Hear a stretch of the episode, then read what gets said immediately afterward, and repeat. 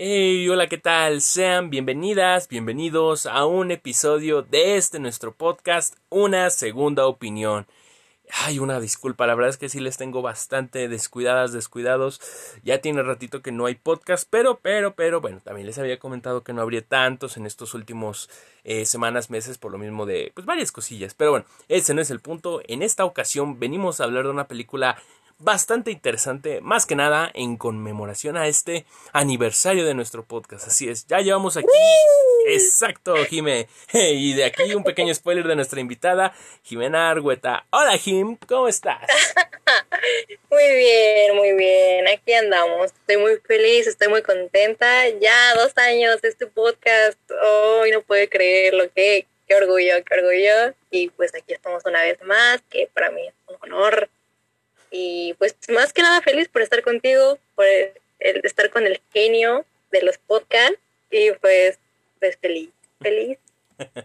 esa, esa es la actitud, Jimé. La verdad es que sí, ya tiene, ya tenemos dos años, por un lado, de encierro, por esta cuestión de la pandemia. Y encierro, ya sé que estamos empezando a salir y tener actividades, pero bueno, o sea, ya saben, hay una vida después de la pandemia y pues literalmente este podcast inició a raíz de la pandemia. Entonces, también como hay dato curioso, cuestión interesante y pues bueno, como les digo, en esta ocasión nos acompaña Jimena, con quien grabamos hace un año para lo que fue el aniversario número uno de este podcast. Grabamos de hecho dos episodios en ese entonces y pues en esta ocasión venimos a hablar de una película bastante interesante, ¿sí o no, Jime?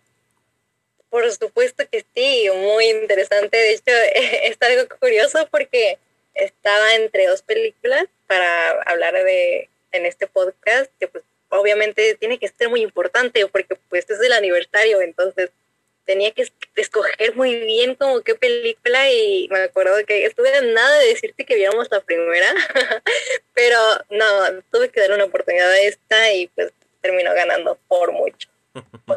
¿Qué te diré? La otra película este también me, me gusta, pero siendo sincero, esta película, la primera vez que la vi, que ya tiene ratito que la vi, este, tenía ganas pues eso, de hablarla, de comentarla, pero te digo, eso fue incluso antes del podcast. Sin embargo, creo que es una película bastante interesante y pues les hablo de nada más ni nada menos que Perdí mi cuerpo o I Lost My Body, eh, que la cual es una cinta basada en la novela Happy Hand, me parece, del 2018-17. La película en sí es del 2019, finales básicamente, y es una producción de la plataforma de Netflix.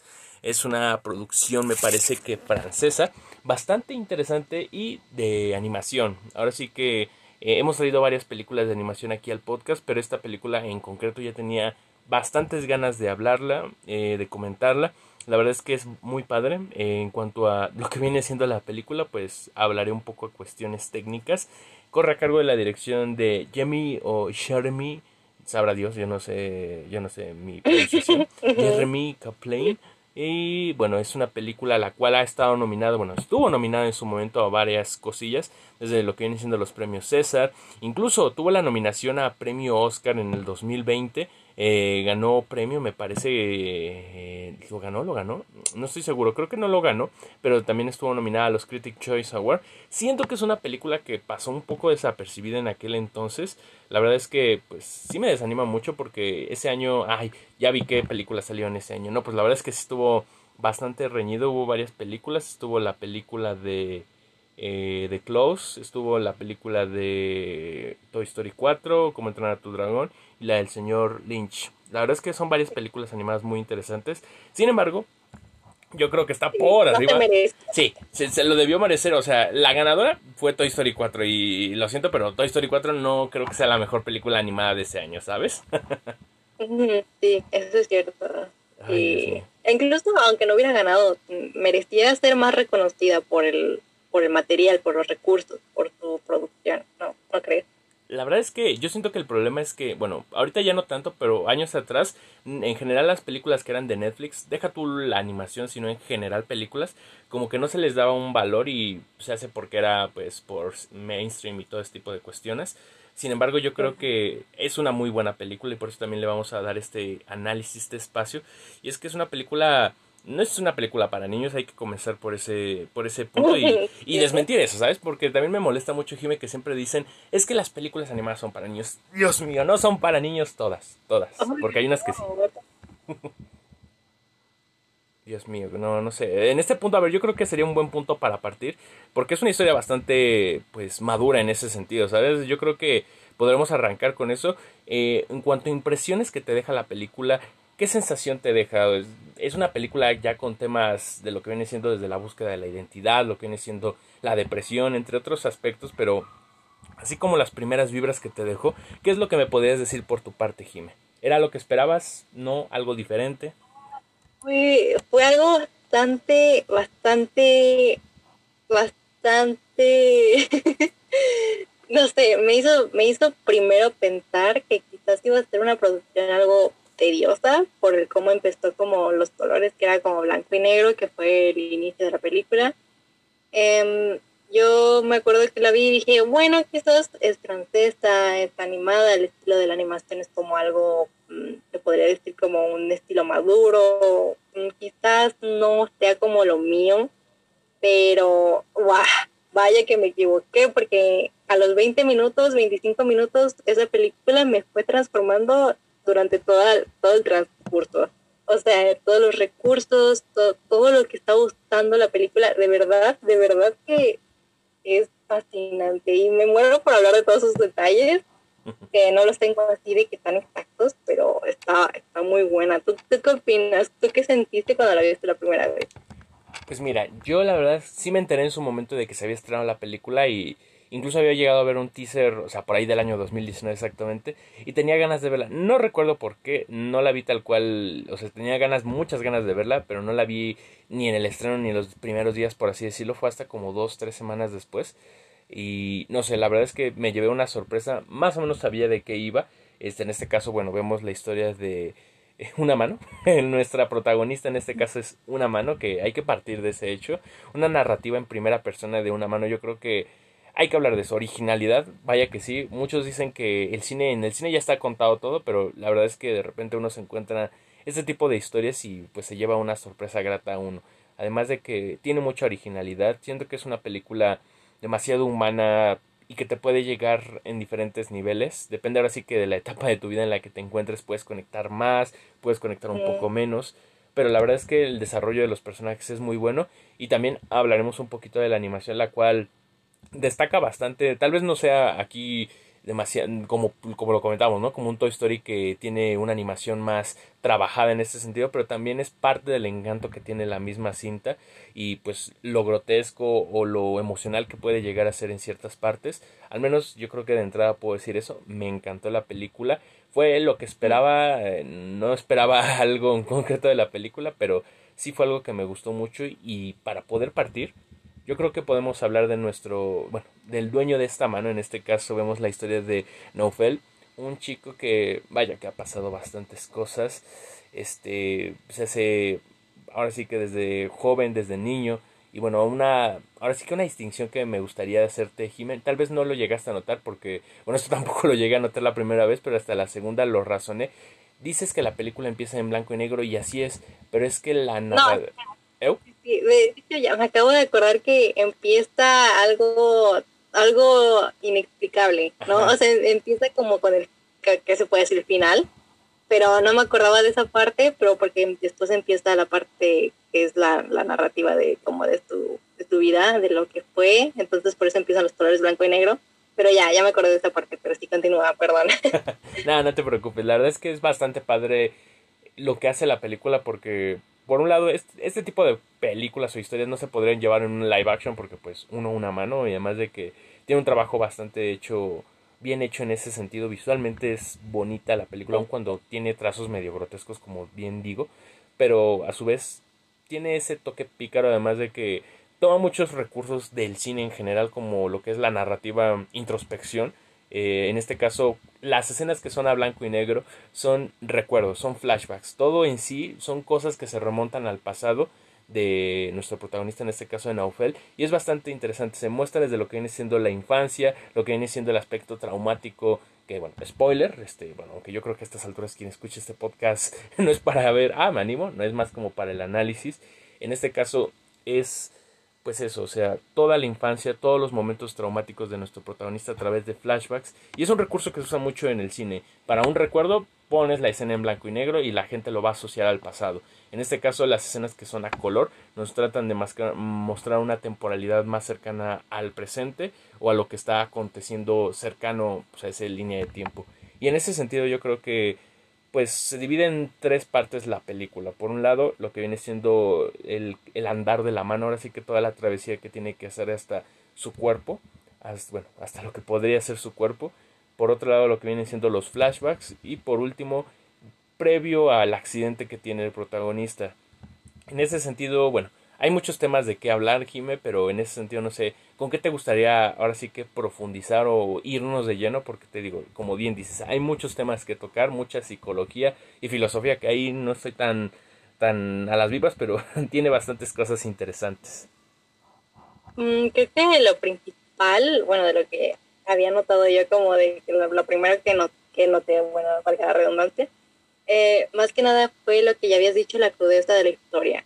Creo que este fue uno de los primeros, de las primeras cosas que vi en la animación y dije, mmm, esto me va a gustar mucho porque tiene mucha sangre o tiene como mucha crudeza y probablemente esto no es como lo mío, pero es algo, es algo bastante divertido porque cuando chequé un poquito sobre más de la película porque quería entender ciertas cosas, eh, vi que había muchas reseñas que decían que la película llegaba a ser este escalofriante en algún punto. Ya después de terminar de ver la película me di cuenta que no es el caso. Creo que depende mucho del el momento en el que estés viendo la película y el momento de, bueno, la sensación con la que te identifica la película. Porque ya después de terminar de ver la película me di cuenta que no era tan cruda. Sí hay momentos que son algo mm, eh, oscuros, algo sangrientos, pero no son, no son innecesarios. Son parte del, de la historia y esto es lo que transforma toda la película. Eh, entonces creo que es como, eso es lo primero que noté, que era como la crudeza de la historia, que es, es lo que me vienes diciendo que lo hace realista. Y, y sí, es como, es como lo que lo hace bastante interesante, porque es realista en ese aspecto como de la crudeza, pero también no lo es por el hecho de que es una mano. Em, que se está moviendo sola. pero pero es muy, es muy interesante y, y no se diga, aparte de este recurso que utilizan para la animación, que pues también si te das cuenta, ya lo dije antes, de hecho lo platicamos en el podcast del aniversario anterior, que, que también vimos una, una animación muy como guitarra, que creo que esto no es como tal la clave de la película, pero sí le da mucho énfasis, le da mucha estética. Y esta estética tiende a ser así, tiende a verse mm, real. Creo que eso es como de las buenas, de las buenas recursos que por ahí. Y además, claro, del, de los paisajes, de todo, cómo pintaron toda la, la, escena, o sea, incluso el hecho de, ay, bueno, ya son varias cosas. bueno, quiero que hablemos primero, quiero que hablemos primero de de este material que usaron, de los recursos que usaron para hacer transiciones entre los flashbacks, entre la mano, la aventura de la mano y entre la vida de, de cuando era pequeño. Estas transiciones fueron increíbles fueron muy, muy bien realizadas. No sé tú qué opinas al respecto, pero fueron recortes eh, en escenas este, justas. O sea, no las sientes como de, wow, esto ya se extendió mucho o wow, esto ya no me está sirviendo para la historia. Todas las escenas están cortadas de manera perfecta para que tú te puedas transportar a, que te remontes a todos los lapsos de tiempo y te alimente la historia, hmm. ¿no? ¿No sientes eso? Sí, la verdad es que es muy digerible la película en ese sentido, es demasiado ágil porque no te satura, como bien dijimos, son, no, para sí que sí, tres estilos diferentes los que se llevan, eh, cada uno es característico o tiene sus propias cualidades. En este caso, como bien comentamos, desde lo que viene siendo la mano, pues uno pensaría, ay, ¿qué tiene de chiste ver una mano? Pero la verdad es que todo lo que es una travesía es un camino. Al final es esa representación del camino que tiene que hacer para poder estar consigo mismo. Que te digo, aquí ya tiene unas connotaciones filosóficas, pero eso ya lo adelantamos más adelante. Pero también lo que quiero mencionar es que pues, te marca todo lo que viene siendo la cotidianidad, ¿sabes? Al menos la mano yo creo que es el caos, la representación de lo que viene siendo la ciudad, la gente, al menos a mí lo que me quedó muy grabado la primera vez y la segunda como que vi, ves que la vi lo rectifiqué, la escena de la paloma me parece que es de los primeros minutos, primeros 20 minutos en donde ahorca la paloma que trata de tirarlo por el balcón. O sea, cómo está, rompe los huevos, o sea, por tratar de salvarse, que al final pues se termina desnucando. Y también pues esos pequeños detalles desde lo que viene siendo este un camión que va a recoger la basura. Ves toda esa odisea y no se hace para nada pesado en ese sentido. Y también lo que ayuda bastante es las transiciones como bien comentas de repente estás pasando tal cual esa escena en donde ves que la mano está cayendo porque pues el pájaro está muerto, en este caso la paloma, y de repente te hace un cambio de escena lo que viene siendo la vida de, de Naufel previo al accidente, así como que de repente se despierta de la cama y dices, ah, o sea, es una transición bastante natural en ese sentido, y bueno, también te da pues una frescura, ¿sabes? Vienes de esas escenas, algo un poco más de contexto que en sí la historia de Naufel te brinda el contexto de lo que está ocurriendo, de lo que vive él, y de ahí te lo mezclan de repente cuando ya se está haciendo muy pesada la historia o como que requiere un momento más tranquilo, te lo remonta con los flashbacks. Entonces yo creo que tiene un buen ritmo en ese sentido la película y no se te hace monótona porque tratas de descubrir qué tiene que ver cada una de esas cosas, desde lo que es la infancia, o sea, por qué tiene tanto impacto para el personaje, por qué se hace tanta mención a la familia,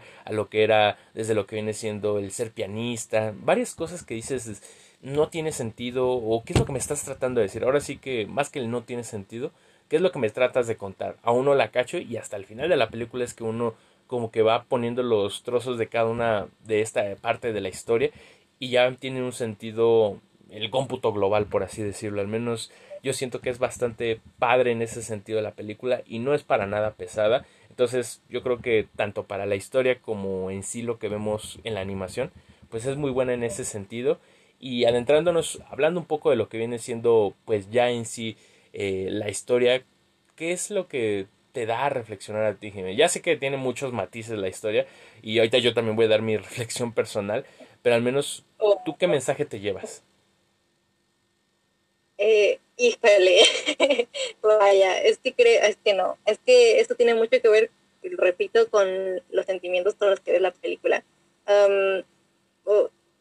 estos últimos días la verdad es que he estado sintiendo esta situación como con el destino, que siento que no es que esté en contra de mí, pero realmente tampoco lo siento a favor de mí, ni siquiera lo siento como en, el mismo, en la misma onda que yo. Así que como el hecho de ver esta película me hizo reflexionar como en muchas situaciones y no reflexionar como para de, ay no, este es el mensaje, o quizás tengo que hacer esto, sino me hizo plantarme en la película y decir, vaya, soy él y soy ella y soy esto a la vez. Entonces como que me hizo sentir que yo era parte de la película porque me estaba sucediendo cosas mmm, no tan similares, porque obviamente no se me cayó la mano, ¿verdad? Pero y eran, eran cosas como en el aspecto, incluso hasta romántico, que lo, no es como lo principal, pero esto se pinta en una parte de la película y también en ese aspecto del, de la nostalgia, de, de, buscar, de la desesperación. Eh, ay, son, son, mensajes bastante profundos em, que, bueno, ya llegan a ser un poco más como personales, pero sí, sí, son, sí se transforman en algo que te empieza a envolver a ti como una persona viviendo esta situación. Entonces... Sí, sí, continúa. Sí, es lo que... Ajá.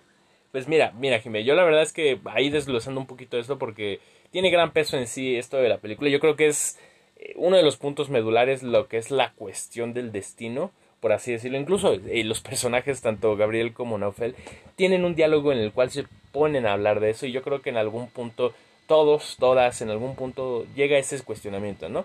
las cosas por qué pasan. Hay un ser celestial, acaso son coincidencias, es el destino en este caso que es lo que nos maneja nuestro protagonista y lo más importante, ¿podemos romper ese destino? ¿Acaso somos personas que están predestinadas, propuestas para hacer las cosas y no podemos hacer nada? Ahora sí que estamos destinados al éxito y lo vamos a tener, o por el otro lado, este, estamos destinados al fracaso y no podemos cambiarlo. Yo creo que tiene, pues ahora sí que, sí, o sea, es una filosofía muy, muy reflexiva porque al final, pues son los bloqueos. Sí, o sea, son bloqueos mentales que te ponen bien feos e incluso él, algo que me gustó mucho en la película, él, y más allá de la cuestión del destino o no, es el cómo nosotros tenemos ahora sí que la rienda de nuestra vida y hay cosas que pues sí, no podemos cambiar de dónde venimos, por así decirlo, o sea, nos tocó nacer en tal lado, nos tocó desarrollarnos con, en cierto contexto. Y aquí le voy a meter un poquito de psicología porque al final nosotros no podemos alterar nuestro contexto, no podemos decir, esta no es mi mamá, esta no es mi papá, este, esta no es la ciudad, no es la casa, no es, esto no lo podemos mover, igual si nos tocó ir a cierta escuela, no podemos moverlo, lo que podemos hacer es la forma en la que nosotros recibimos esa información y la, la, utilizamos. Por ejemplo, lo que él dice, si yo quisiera poder ir y brincar de la nada a lo que viene siendo el otro extremo del edificio, sería algo que va en contra del destino, porque no es algo que haya planeado, no es algo que se me puso y yo tengo que tomar la acción. La verdad es que siento que es muy importante esa reflexión de que nosotros, si bien hay cosas que sí, no van a cambiar nunca y que no, aunque queramos nadar contra corriente, no podemos moverles como querer mover un edificio con las manos, pero lo que sí podemos hacer pues es al final rodear el edificio y pasar por él, ¿sabes? Tomar decisiones que sí están en nuestras manos y también, bueno, ahora sí que vamos profundizando varios temas, pero ahora sí que hablando bueno, de... hecho, sí, sí, esta, esta, parte incluso se puede ver eh, dibujada como, como la mosca, que es la parte donde el padre y él están hablando sobre eso. Y ah, ahí tengo una duda porque realmente yo lo vi desde mi perspectiva y quizás si me pongo a leer reseñas de personas que tienen como, pues no sé, más este campo mm, psicológico, incluso tú me podrías decir al respecto, pero em, no sé si la, la, representación de la mosca, de cuando le dice que la forma de agarrar una mosca no es muy difícil cuando la quieres agarrar ahí quieta, sino tienes que intentar saber qué va a ser cuál va a ser el siguiente paso para agarrarla justamente cuando la vaya a tomar y así es como la, la, forma en la que atrapas a la mosca, ¿no? Em, sentí que esto era, tenía mucho, mucho que ver porque la mosca está en, en, toda la película, durante toda la película se ve reflejada y sé que tiene que ver mucho con el destino. No sé si simboliza la mosca en sí el destino o está simbolizando como tu persona en el, en, en el destino. Entonces, porque, ay, porque no sé cómo, cómo la agarras. O sea, el hecho de agarrarla, ¿qué significa? ¿Que agarraste el destino? ¿Que lo, lo sorprendiste? ¿O, o, o al, contrario, el destino te está intentando agarrar a ti? O sea, no, no comprendo esto, esto, no sé si me lo puedes explicar. Pues es que hay mucha ambigüedad en lo mismo, por lo mismo de que uno puede pensar, es que agarrar la mosca es la representación de que tú puedes tomar tu destino.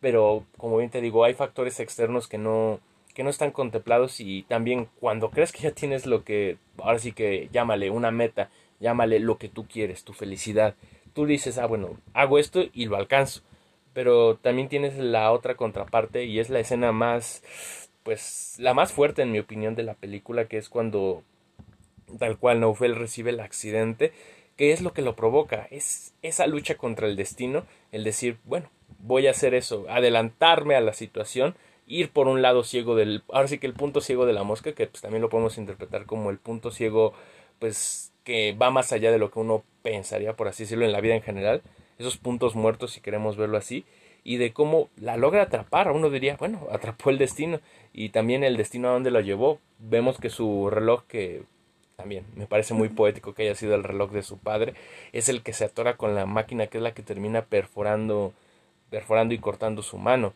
Vemos como, así que esa escena de tal cual, cómo le va cortando la carne y al final cae la mano y también acto seguido de ello sale la mosca. Entonces también uno, yo creo que es esa representación de que uno cree que está luchando contra el destino, que uno cree que está dando ese paso adelante, así que yendo por ese lado muerto en donde no podría verse o donde el destino no tiene alcance y sin embargo nos termina alcanzando. Yo al menos podría darte esa interpretación. O sea, es paradójico. Es, sí, o sea, es una interpretación al final. Al final aquí es una, como bien decimos, una segunda opinión, pero también la misma película te da esa, pues esa, ahora sí que dos partes. Por un lado es esta cuestión de que no puedes luchar contra el destino que en sí, cuando tú crees que ya lo venciste, cuando tú crees que ya pasaste por todo y que incluso lograste vencer el sistema si quieres verlo así, pues no, eh, esa es una de las ópticas, pero también está la otra, que es con la que yo también me quisiera quedar, porque yo no, yo al menos no creo que sea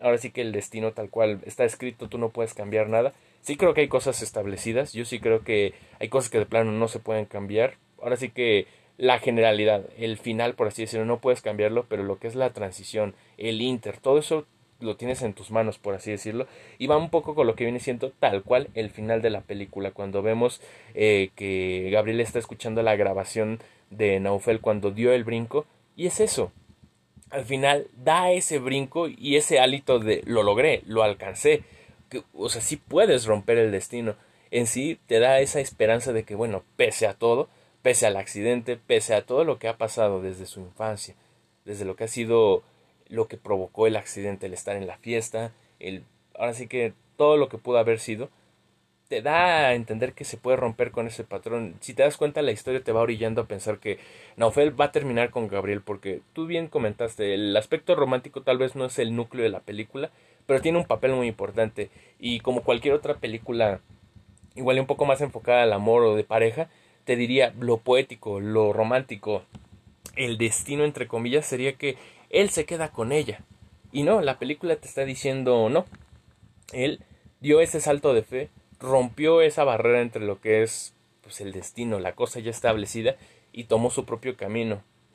Entonces, por eso digo que la película como que a lo largo de sí misma trata de darte como el, el argumento, no, esto es esto, no, esto es lo otro, y al final yo creo que ese es el fin en sí, que tú te hagas el criterio a partir de las interpretaciones que vayas haciendo de la película. Tú puedes tomar lo negativo, tú puedes tomar lo positivo, tú al final tomas lo que quieras llevarte en ese sentido de la película, pero te ofrece bastantes cosas.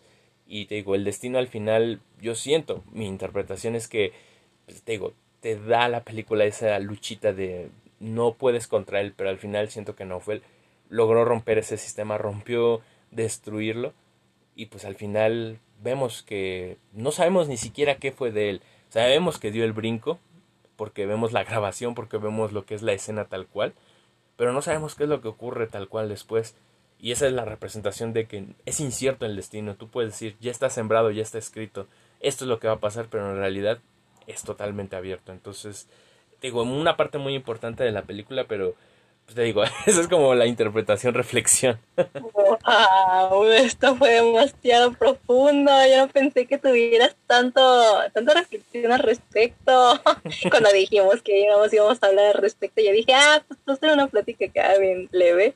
Y, y sacas todo el argumento ahí, todo guardado, Dios mío. Qué interesante, qué interesante. Qué bueno que pregunté, porque vaya, tiene mucho, mucho, mucho, mucho que hablar esa película al respecto de, del destino. Y bueno, entonces no es como algo que podamos este, profundizar tanto, porque como dices, es algo demasiado personal. Em, pero sí es muy, muy interesante todo, todo eso, todo eso que acabas de decir.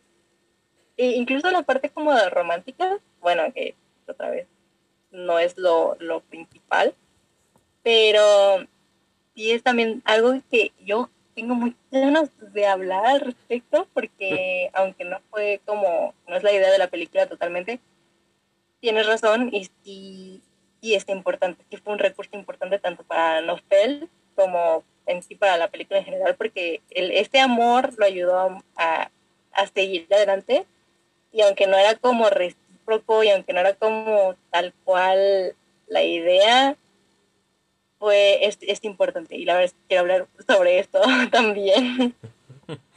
La verdad es que también me parece muy bonito en general la historia de amor que se nos presenta, porque al final, pues si Gabriel representa para él el impulso y yo, bueno, eso es como, ahorita te digo la conclusión, pero ya después se va como desmenuzando. Yo siento que en general Gabriel, pues sí es ese impulso que le ayudó a salir de esa zona en la que se encontraba, esa zona de confort, incluso, bueno, viéndolo un poco más frío y crudo, de mediocridad. Al final vemos que estaba atorado en esa rutina en donde era repartidor de pizzas, este, iba, volvía, eh, dejaba el dinero y era un ciclo sin fin para él y era algo que pues ya lo tenía cansado. Ahora sí que el haber dado esa pizza, ahora sí que el haber tenido ese interés le ayudó a salir de esa zona de confort y a todo lo que lo lleva, ¿sabes? O sea, en general uno pensaría, bueno, pues simplemente se va de su casa, pero no. En general todas las decisiones que toma por los miedos, por las inseguridades y por el amor, sobre todo por el amor. Al final, aquí yo creo que cualquier persona empatizará. O sea, ¿quién no ha hecho un gesto romántico se hace en este caso desde lo que viene siendo, ah, voy a meter, el típico, ¿no? Me voy a meter al curso en donde está esta chica que me gusta y te vas al curso. Bueno, en este caso no es un curso, ¿no? Pero tampoco es que me esté proyectando, de hecho no me ha pasado algo así, pero, o sea, siento que es algo que, bueno, en general, chicas, chicos, en general te proyectas porque es ese acto de interés por otra persona que te hace igual ir replantearte cosas, te hace decir, a ver, voy a hacer esto que no tenía en mente. En este caso vemos que él dice, este, chin, me van a cachar de que ando aquí de, de Stalker. Y pues no, al final dice, pues improvisa, a ver, me voy a postular para esto. Y cómo aprovecha la situación, en este caso de que se le brinda una oportunidad de empleo, y dice, bueno, es un dos por uno. Por un lado, puedo empezar a conocer a Gabriel, a sus seres queridos en ese sentido, y también puedo salir de lo que viene siendo esta zona de confort en la que me encontré, entre comillas de confort, ¿no? Más que nada era como la rutina, y te digo lo que va desprendiendo de, de él y de cómo está dispuesto a cambiar, ¿sabes? Porque él tampoco era como que fuera un experto con la madera y hasta se lo dicen, cómo vemos cómo le va quitando las astillas y eso, el querer mejorar por alguien, por algo al final, pues es algo motivacional que le ayuda a superarse a sí mismo y que también va, va muy ligado a lo que vienen siendo los flashbacks porque vemos que él de chico tenía dos grandes sueños. Por un lado lo que viene siendo el de ser pianista, que se nos marca varias veces en la película, ese sí es muy reiterativo, y el otro lo que viene siendo el ser astronauta. Incluso hasta hay una escena bastante peculiar de la mano cuando está tratando de cruzar la calle este, y hay un astronauta que tiene una representación sobre el simbolismo. Bueno, eso ya lo hablamos después. Estamos hablando ahorita del, del aspecto romántico. Pero te digo, para mí siento que es un gesto muy bonito todo lo que hace Nofel por estar con Gabriel desde lo que viene siendo el tallar ese pequeño adorno para su mochila, el iglú. Y al final las intenciones de Nofel son buenas, son puras. Al final quiere conocerla, le gusta, le atrae y hace lo posible para poder conectar. Además de que vemos de que sí existe una conexión por parte de los dos. No es una idea de, ah, Nafel simplemente quiere y está ahí de intensa. No, vemos que logra conectar con ella. Se hace por la forma de pensar, por los gustos, por los pasatiempos. Y pues la verdad me parece bastante bonito a lo que llega en sí. Eh, en sí vemos que cuando hay esa decepción amorosa con, con Gabriel de que oye, tú fuiste el, el, chico de la pizza, como que hay un shock ahí y todo lo que lo orilla, ¿sabes? O sea, al final, indirectamente eso también provocó el accidente. O sea, no digo que Gabriel haya provocado el accidente, pero sí el sentir que le provocó lo hizo irse a la fiesta, ponerse borracho, a estar ahora sí que al día siguiente con resaca, que bueno, también quién se le ocurre hacer eso con resaca, pero bueno, aquí no venimos a criticar eso, pero, pero en general pues es un acto muy bonito el que hacen a lo largo de la película y, Ay, ¿ah? y sí, date, date, date. ah, no, no, perdón, pensé que sí ibas a continuar. ah, no, no, no, tú date. No, no, yo y ahora sí que ya abarqué eso, no sé qué más ibas a comentar tú. Igual y me faltó al comentar algo, o no sé, tengas una otra perspectiva, no sé. pues, uh, creo que sí y no bueno, ahorita que lo veo como desde, que lo dijiste que quizás para ti sí te, te, hizo un detalle muy bonito y todo eso como que se te hizo bien, te, te, vio bien para ti.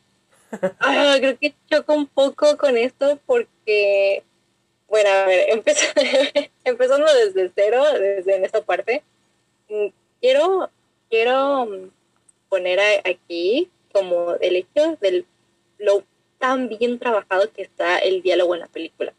Está muy, muy bien trabajado y de hecho iba a ser como el contraste, porque no sé si voy a hacer reseña de esta otra película que vamos a ver primero, pero, pero cuando vi las dos películas y las comparé, te juro que fue tan, tan diferente el sabor de cada una. Y de hecho lo digo porque esta tiene tanta calidad en todos los aspectos, en, todo, en todos los aspectos está tan bien cuidado esta película que te notas, te notas incluso, ya repetirlo con los diálogos, porque te das cuenta cuando un diálogo está hecho mal, cuando la película está, está siendo como narrada o alguien está hablando, los personajes están interactuando y a ti se te hace pesada la interacción o se te hace falta o se te hace como confusa, incluso así como de que, mm, ok, y luego, ¿a qué procede? Y en la película, donde toda la película mm, de, bueno, esta película eh, casi no hay tantos diálogos para inicio, hasta que llega la parte donde Nafel encuentra a Gabriel. es como la parte en la que tienen un diálogo más largo durante una escena. Y esa escena fue tan maravillosa, fue, fue tan, tan bonita, porque incluso no se tenían de frente, no estaban viendo de frente, estaban hablando por, una, por un timbre, por una grabadora, por no sé cómo se le llame esto en el primer mundo, pero no estaban teniendo una interacción personal y aún así los diálogos estaban teniendo uno con otro, se sentían tan naturales y a la vez tan, tan intrigantes. Entonces, tú estar viendo esta conversación te, hace sentir como que estabas con ellos. Incluso es en esta parte donde él le dice a ella que, es lo que, no me acuerdo muy bien el diálogo, probablemente te acuerdes, mm, yo no me acuerdo tanto, pero cuando le dice como que es lo que ella ve en la ventana, y ella le dice, le empieza a describir toda la situación, que dice que es como no estar como viendo nada, porque está como flotando en un hielo. Toda la ciudad está como moviendo.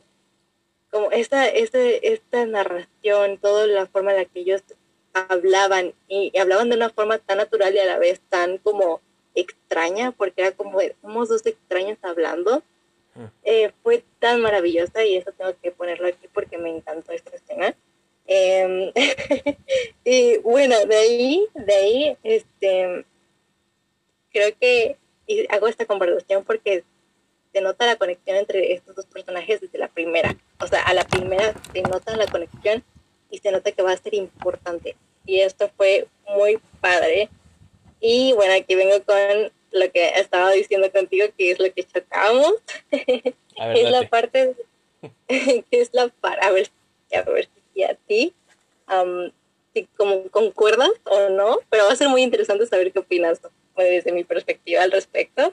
Eh, creo que, creo que ah, yo personalmente se me hizo muy, muy interesante el haberme identificado con Nofel, que no suelo identificarme con personajes así, pues porque no comparto obviamente la situación de su vida, no comparto quizás hasta incluso su personalidad, no lo comparto, lo, comprendo, lo entiendo, pero no es como algo que yo diga, ah, yo soy esta persona.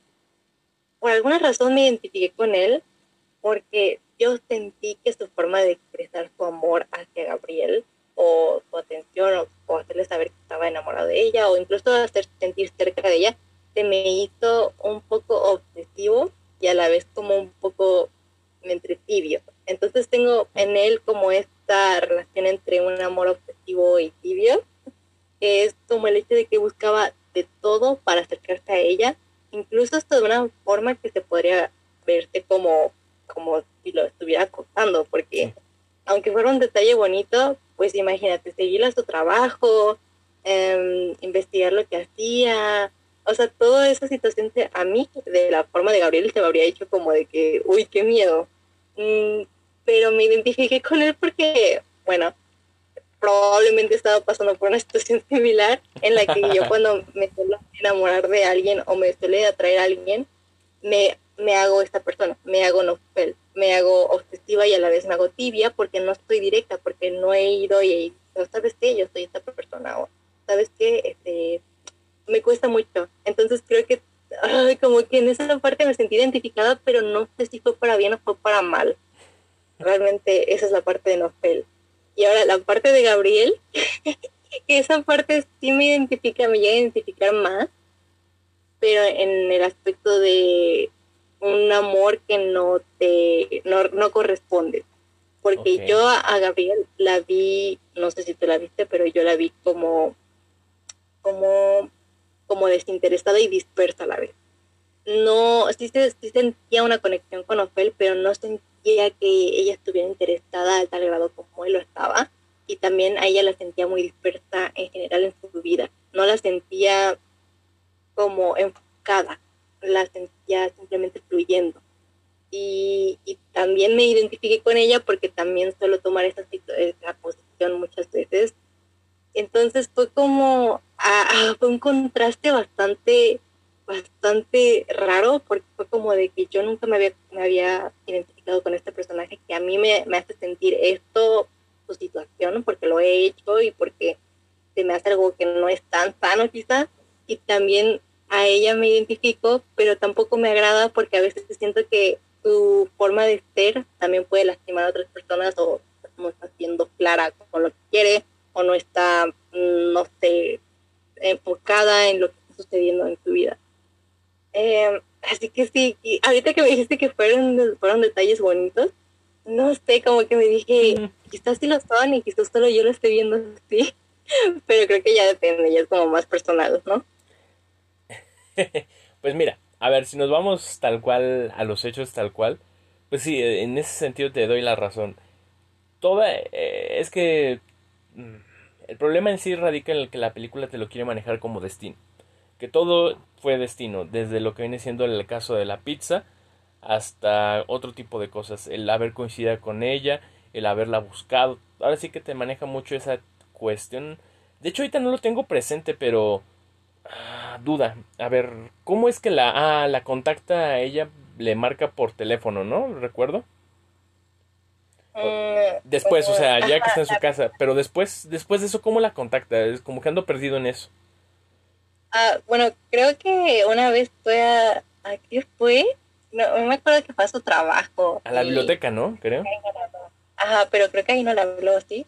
Oye, no, es que tiene que haber algo, porque ahorita siento que me estoy tragando algo importante porque, o sea, tiene su número, pero de ahí cómo saca que trabaja en la biblioteca, ¿sabes? O sea, te digo, me falta algo, pero no sé qué, o sea... no, creo que porque cuando estaban hablando en el, en el timbre, o lo que sea que sea eso, eh, ella le dijo que ella trabajaba en la biblioteca, creo. Ah va a la biblioteca y le pregunta porque él tenía su nombre de ella, porque la vestina cuando llegó le dijo Gabriel de su nombre real, eh, él fue a la biblioteca y la con su nombre y pues la encontró, pero creo que no le dijo hola porque... Cierto. vio, sí, vio. Sí, ya, ahora sí, ya conectan bien las ideas. Pues mira, en sí son varias cosas las que se pueden hablar aquí, desde el hecho de que, bueno, o sea, acoso te podría decir que también es subjetivo en el sentido de que partamos por cosas. La primera cosa, ¿tú crees que se puede enamorar a alguien de otra persona con solo hablar un rato? Ay, yo creo que sí, ¿eh?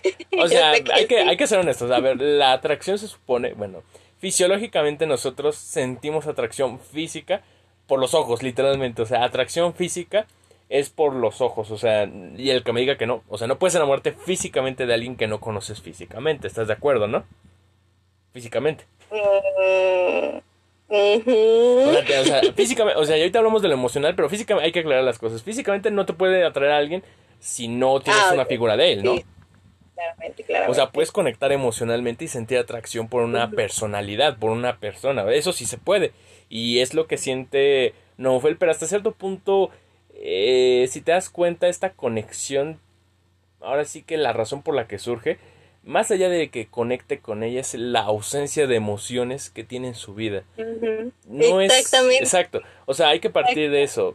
Y yo creo que también los flashbacks te sirven para eso porque te habla de lo que fue su infancia para él. O sea, las dos personas más importantes en su vida murieron. Y lo que pasó después de eso es una vida llena de oscuridad, pues este al final a donde fue a vivir no era querido, no tenía contacto físico, o sea, en el sentido de sentirse amado, querido, tenía que trabajar para estar ahí, casi casi, casi, casi parecía que era su renta el estar ahí, y más que Rumi, pues era un vecino el que estaba ahí con el que, o sea, no había una conexión emocional, no había esa afectividad. Y pues es entendible el por qué. Ahora sí que cualquier ahora sí que atención que le diesen, cualquier conexión que se brindase, pues era normal sentir atracción por esa otra persona. Congeniaba bastante bien, hubo un momento de humor. Entonces eso le llevó a tener el interés porque quería más de eso, quería más conexión. Hace mucho que no tenía una conexión con alguien más. Ahora sí que, bien o mal, por eso es que en sí se decide a, a buscarla. Que en sí te podría decir, tú en sí es... No, me basta, me estás tocando tan personalmente ya me voy. No. Pero es que mira, eh, es partiendo de ese punto y ya después acercándonos en sí, por ejemplo, está mal buscar a alguien en ese sentido porque uno pensaría es que pues tiene una idea perversa, ¿no? Porque normalmente está asociado a ese tipo de cuestiones, ¿no? Por ejemplo, si alguien está siguiendo a alguien es por por varias cosas, desde una extorsión hasta otro tipo de cuestiones. Pero si hablamos de un chico que busca una chica, pues normalmente se puede malinterpretar, pero al final él no la conocía físicamente. No siento que haya una malicia en el sentido de quería abusar en algún sentido de ella, ese de su de su, ¿cómo se puede decir? Este, de su bondad, de su forma de ser al final, más allá de que esté bien o mal, tenía inocencia en ese sentido. Sus actos no tenían malicia. ¿Está mal lo que hizo en el sentido de seguirla? Sí. ¿Es entendible el por qué lo hizo? También. Yo digo que es también entendible. Vemos a un chico que estaba fracturado emocionalmente y encontró algo que le revivió esa chispa emocional que era desde tocar el piano, desde el sueño de ser un astronauta, desde estar con seres queridos. Y entiendo el por qué va y decide trabajar. ¿Por qué? Porque quiere esa, esa sensación que tiene dentro al final, esa efervescencia de estoy con alguien que me hace sentir bien, ¿sabes? Quitémosle por un lado lo romántico y es eso, o sea, al final uno si se siente bien con otra persona, un amigo, un tío, un primo, una novia, va a querer seguir estar ahí no por lo que es en su vida, sino por lo que le genera felicidad, agrado y al final es lo que él quiere. Ahora sí que fue ese impulso para poder seguir adelante que te digo, si bien ya fue un poco creepy, muy eh, como diría The Police, Every Breath You Take, el que le fuera a seguir y todo este tipo. O sea, sí es un acoso, eso es lo que hace, pero hay que entender el por qué lo hace antes de juzgar. ¿Está mal? Sí está mal. En la acción lo que hizo, yo también te digo que no tenía malicia. Al final era un chico como cualquier otro que pues buscaba eso, buscaba amor, buscaba afecto y lo que hace, te digo, no está bien y lo que también, ¿por qué termina el accidente? No es culpa de Gabriel el accidente es la forma en la que recibió toda la información. Él, ¿qué es lo que esperaba? También hay que aterrizarlo. ¿Qué es lo que esperaba cuando diera la pizza? Que él la besara, que fueran novios. También tiene ese aspecto mágico en su mente en el sentido de que no veía las posibles este, problemáticas que sería eso o el qué podría pensar Gabriel cuando viera eso. Nada más para él era, pues yo quiero dar un detalle que sienta bien. Y todo esto pues es de las carencias que él tiene. Al final cuando uno no se desarrolla bien, y eso hay que hablarlo, o sea, cuando uno no crece con lo que viene siendo desde el afecto de una mamá o de un papá, que no se desarrolla con amigos, porque también esa es otra cosa. A Nofel no vemos que tenga amigos en la película, y pues también te habla de que tiene un sistema de relaciones pues muy golpeado, una persona muy ensimismada, con muchos traumas, que requiere incluso atención psicológica en ese sentido, y que reprime muchas cosas.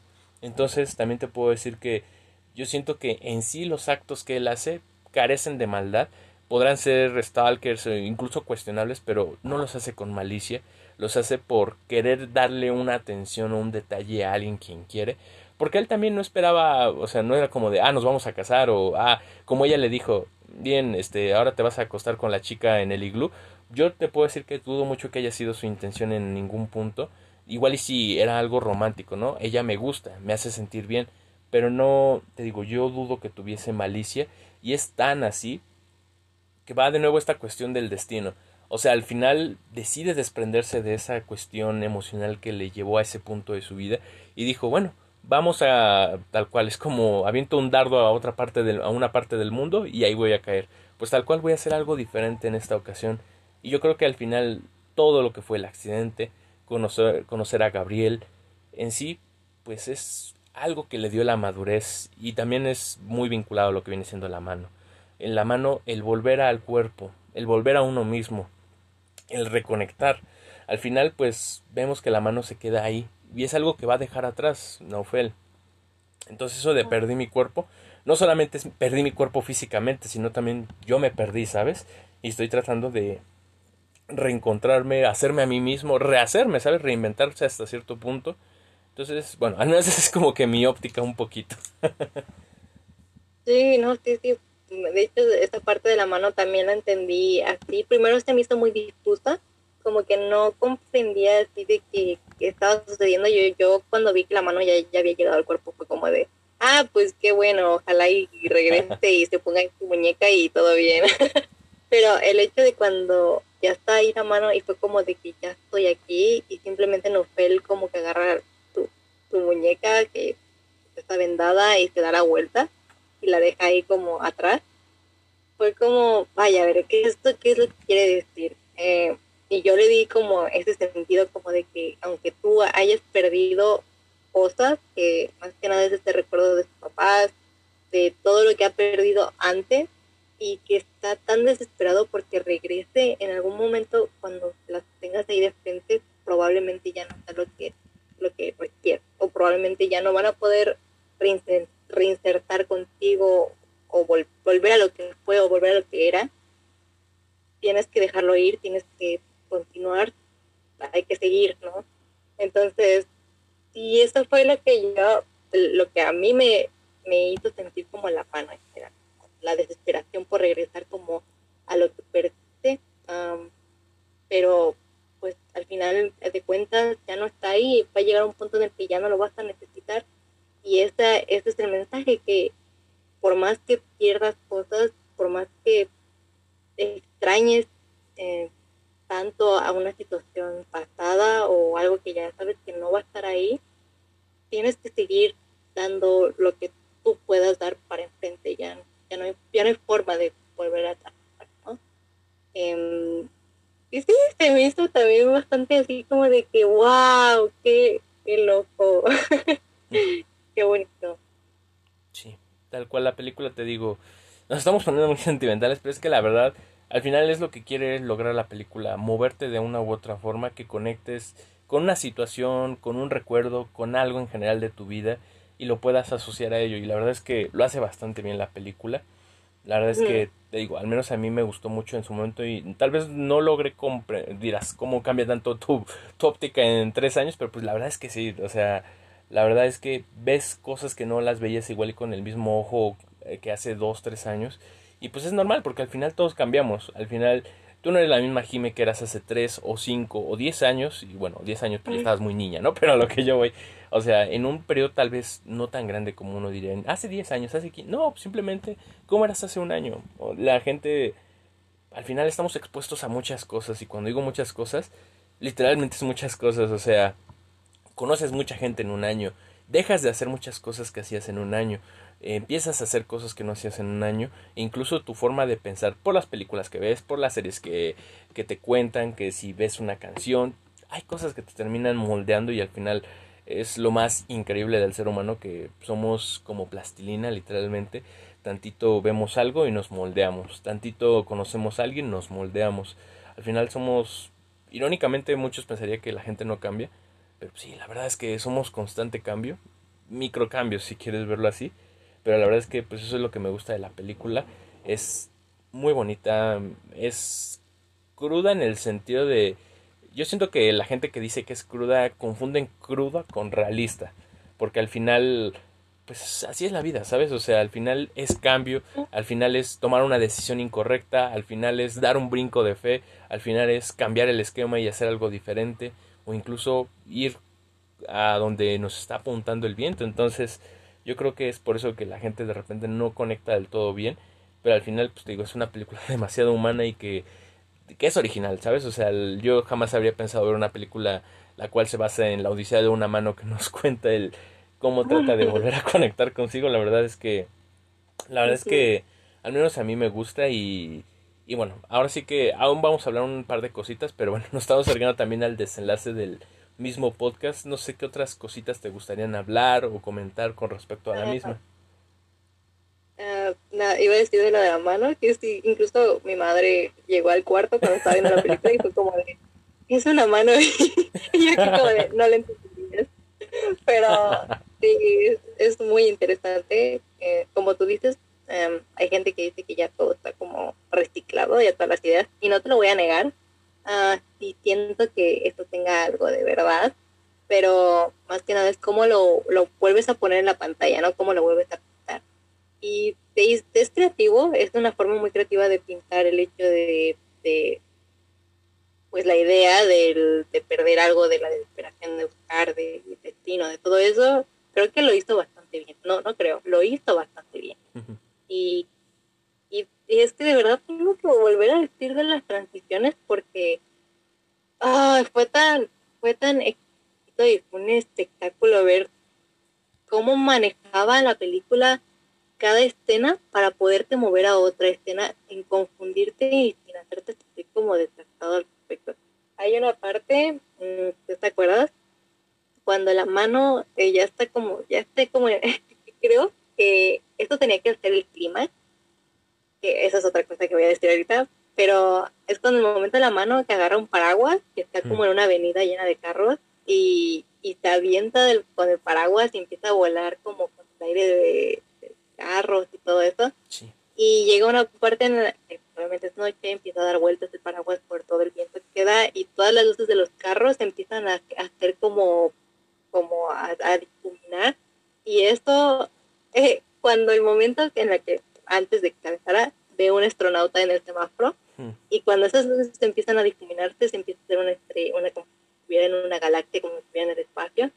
Y que también eso pintó los símbolos de que él quería ser un astronauta de niño y fue como de, wow, o sea, es como si estuvieras cumpliendo tu sueño, pero no lo estás haciendo, o sea, todo es una metáfora, todo es, todo es irreal, o sea, no, no estás haciendo de verdad lo que está pasando, pero el dibujo y la animación te lleva a pensar que sí está sucediendo. Em, también el uso de colores, la de perspectiva de la cámara, que parece como si fuera una cámara, como si estuvieran grabándolo con cámara, y lo usan como de de abajo, de arriba, de, todos los ángulos posibles que te hacen sentir tan, tan satisfecho con lo que estás.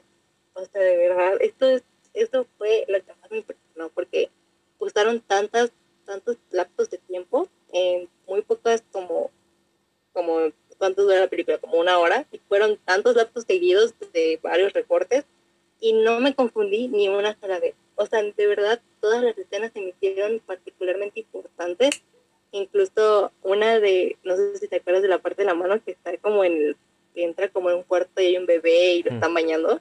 Sí. Em, esa parte, creo que esta escena no te dice mucho. O sea, no es como que te esté diciendo como algo de lo que está pasando que te tienes que saber. Pero aún así es gigantescamente importante porque cuando la mano se cae al agua, después de un largo día de estar sobreviviendo y de pues con vida buscando su cuerpo y se cae al agua, no, se tira al agua y entonces el cuarto se oscurece y se ve azul el agua, y se ve hasta como en tonos púrpura, como este, esos colores de, tristeza, de rendición, de, de, de ya estoy cansado. Y solo fue en la tina del baño del bebé, o sea, o sea, así de simple y así de profunda la escena. O sea, una escena que fue la que, según esa que menos estaba diciendo cosas, wow. o sea, wow, qué bien, qué bien hecho está todo esto. No sé qué opinas. No sé qué opinas al respecto. Sí, Jiménez, la verdad es una película que nos permite pues analizar también el aspecto artístico como tú comentas, desde lo que viene siendo las transiciones, y más que las transiciones, es la forma en la que tiene sus propias referencias la película. Viste algo a través de un flashback, viste algo a través de lo que nos está contando Naufel o la mano, y ese mismo recurso te lo vuelven a meter de otra forma que tiene otro significado, ahora sí que amplía el que ya tenía. Yo creo que es por eso que también la película tiene pues mucha riqueza tanto visualmente y narrativamente. Ahora sí que te digo, esto no se podría hacer con una live action y es lo que le estoy agradecido en general a las películas animadas. Ahora sí que rompen esa barrera de lo que no se puede hacer por una historia, por una narrativa, a través de efectos, a través de transiciones y lo hace muy bonito, lo hace muy humano la película y en general, pues como dices, tiene momentos demasiado emotivos y la forma en la que te lo transmite la misma animación, en este caso también una de mis escenas favoritas que quiero comentar es la de las ratas, cuando la mano está ahora sí que en los vagones del tren.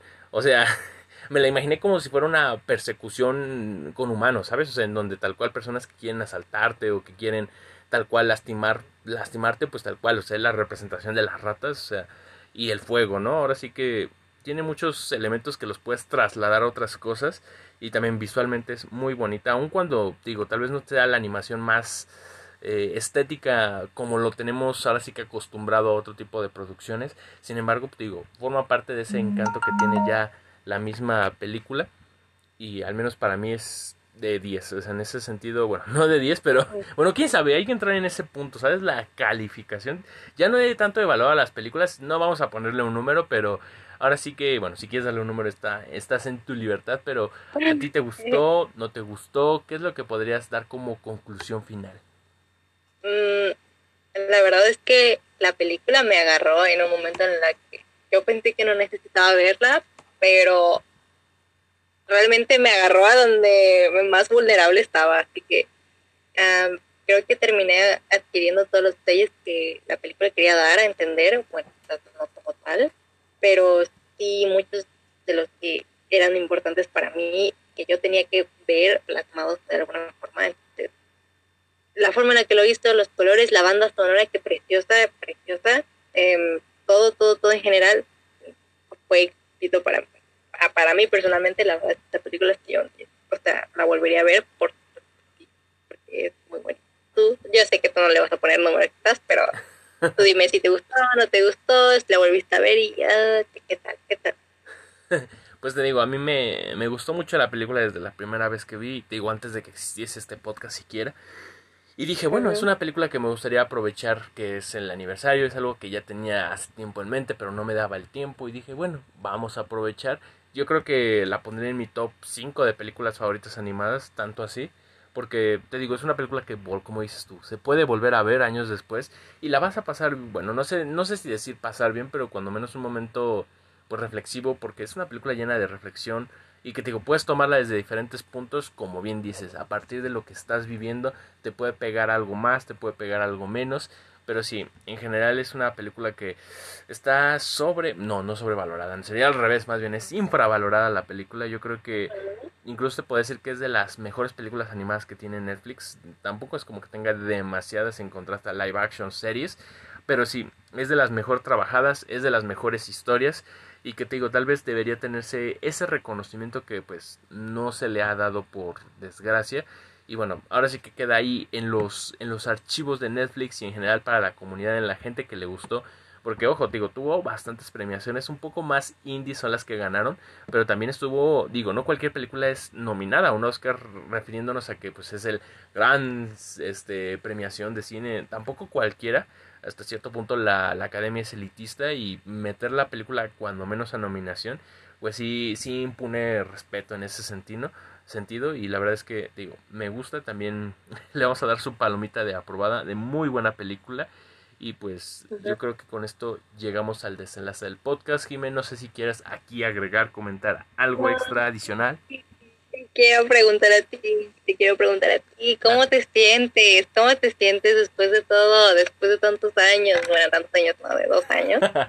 Pero, ¿qué, ¿cómo, qué, qué, sientes en este momento después de concluir este podcast? Que, bueno, es un honor para mí, que ya lo he repetido, voy a repetir mil veces porque lo he, y estoy tan agradecida y ah, estoy tan feliz, pero quiero saber qué te sientes al respecto, o sea, ¿cómo es tu perspectiva de, de todo esto, del podcast? proyecto. Pues la verdad es que pues ya son dos años, la verdad es que se dice poco, pero dos años es, es mucho, son más de... Ay, no llevo la cuenta actual de los podcasts, pero sé que son más de 150 episodios de los que se llevan. Y la verdad es que también me gustaría dedicarle más tiempo. Por obvias razones, la escuela me anda matando y no, no le doy el tiempo que quisiese. Sin embargo, creo que pues hay películas muy buenas aquí, películas que me gustan y también grabo con gente con la que me siento cómodo. Al final, este, en algún punto lo he dicho, si no, si hay algo que no me gusta, pues no lo publicaría. Si hay una película que no me gusta, pues no la publicaría. Y al final, pues son todas las películas que he conocido, que he visto, este, algunas a lo largo de mi vida, algunas en los últimos dos años. En la gran mayoría, pues son en general en mi vida, pero sí, son películas y para mí el cine es muy importante. Siempre he dicho que la función del cine es entretener, pero también pues no sé si decir educar, pero sí hacernos reflexionar, hacernos pensar y pues tal cual este tipo de películas son muy buenas. Me siento feliz de estar en el podcast, de tenerlo, de tenerte a ti como invitada que al final poco se dice, pero pues tú eres la, la, chica que aparece en la portada del podcast, tal cual. o sea, poco se dice, te digo. O sea, ahorita ya ando poniendo este tal cual la portada de la película porque de repente un amigo me dijo, oye, ¿por qué siempre le pones la misma película si no es la misma? Y le digo, no, no es una película. Pero bueno, o sea, dije, no, no. Y sí les dije, no, es que no es una película. Y me dijo, ah, pues ¿por qué no le pones la portada? Y yo, ah, pues sí. Pero tú estás en la portada tal cual. Si alguien ve tal cual el podcast desde Spotify, desde Anchor, desde la aplicación que sea, van a ver que es la portada tal cual ahí está Jime en la Cineteca Nacional de la Ciudad de México. Es uno de, las cúspides de mi vida, ¿eh? Estar en tu portada, de verdad, que yo, yo estoy en tu portada y ya con eso ya estoy feliz. Ya es como de que Memo me hizo la vida feliz.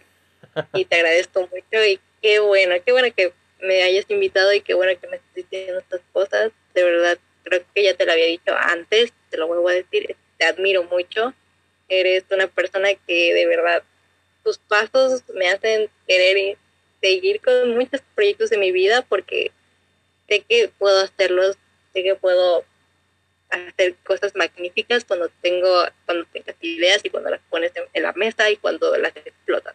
Tú eres un genio para mí y aparte de un genio eres un amigo muy cercano, entonces estoy tan feliz, tan feliz de que de verdad me hayas invitado, de que pienses en mí para hacer estos proyectos y pues estoy tan, tan feliz, un honor, es un placer. Muchas gracias.